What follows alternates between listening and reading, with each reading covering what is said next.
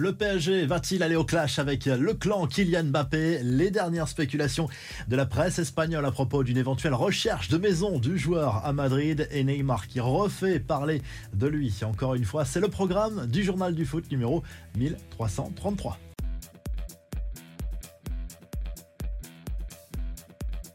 C'est la réunion qui pourrait faire basculer le dossier de l'avenir de Kylian Mbappé au PSG. Selon plusieurs médias, le clan de la star parisienne a rendez-vous ce vendredi avec la direction du PSG pour tenter de trouver une solution à ce dossier complexe. Une chose est sûre, Nasser El Khelaifi va répéter le message qui est le sien depuis le début de cette affaire. Impossible d'envisager un départ libre en 2024, ce qui ouvre clairement la porte à un départ dès ce mercato estival si le joueur sur ses positions de ne pas vouloir prolonger au PSG jusqu'en 2025. Et pendant ce temps, la presse espagnole spécule encore et toujours sur l'avenir du joueur.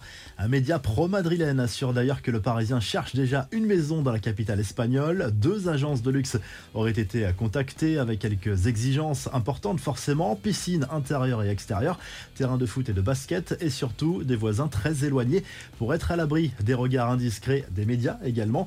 Mbappé lui profite de ses vacances et semble s'amuser des rumeurs. Chacun de ses messages sur les réseaux est scruté de près, l'attaquant parisien a publié une story pour partager le calendrier de la Ligue 1 version 2023-2024, ce qui laisse entendre qu'il compte bien être à Paris la saison prochaine.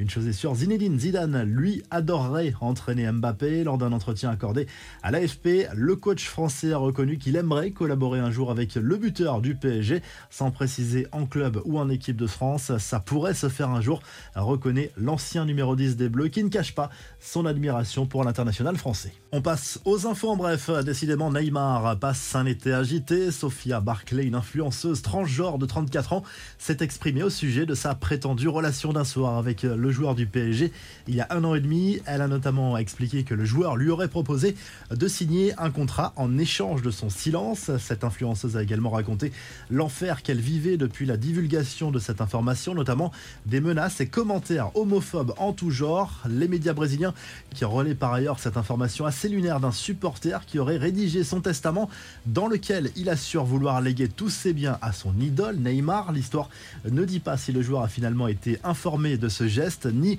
ce que possède exactement l'homme en question.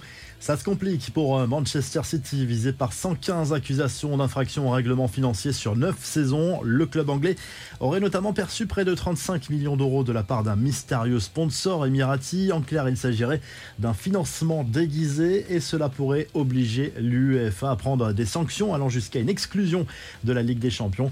Enfin, les supporters de Toulouse vont devoir patienter encore. L'UEFA a décalé d'une semaine sa décision sur la participation du TFC à la Ligue Europa la saison prochaine, malgré son actionnaire majoritaire qui est aussi celui de la Milan. On termine avec la revue de presse, le journal L'équipe consacre sa une à Lucas Hernandez, la nouvelle recrue du euh, Paris Saint-Germain. C'est un vrai pari tenté par le champion de France. On connaît la valeur et la polyvalence de l'international français, mais il a connu une grave blessure la saison dernière et quelques pépins physique également les saisons précédentes. Du côté de l'Angleterre, le Star Sport se penche sur l'arrivée imminente de Mason Mount à Manchester United. C'est la fin de l'aventure de l'international anglais du côté de Chelsea. Montant de l'opération environ 70 millions d'euros bonus compris. Et en Espagne, le journal La Marca consacre sa une à Erling Haaland, l'international norvégien qui vient de rafler le prix top 100 attribué par le quotidien espagnol. Il en profite pour évoquer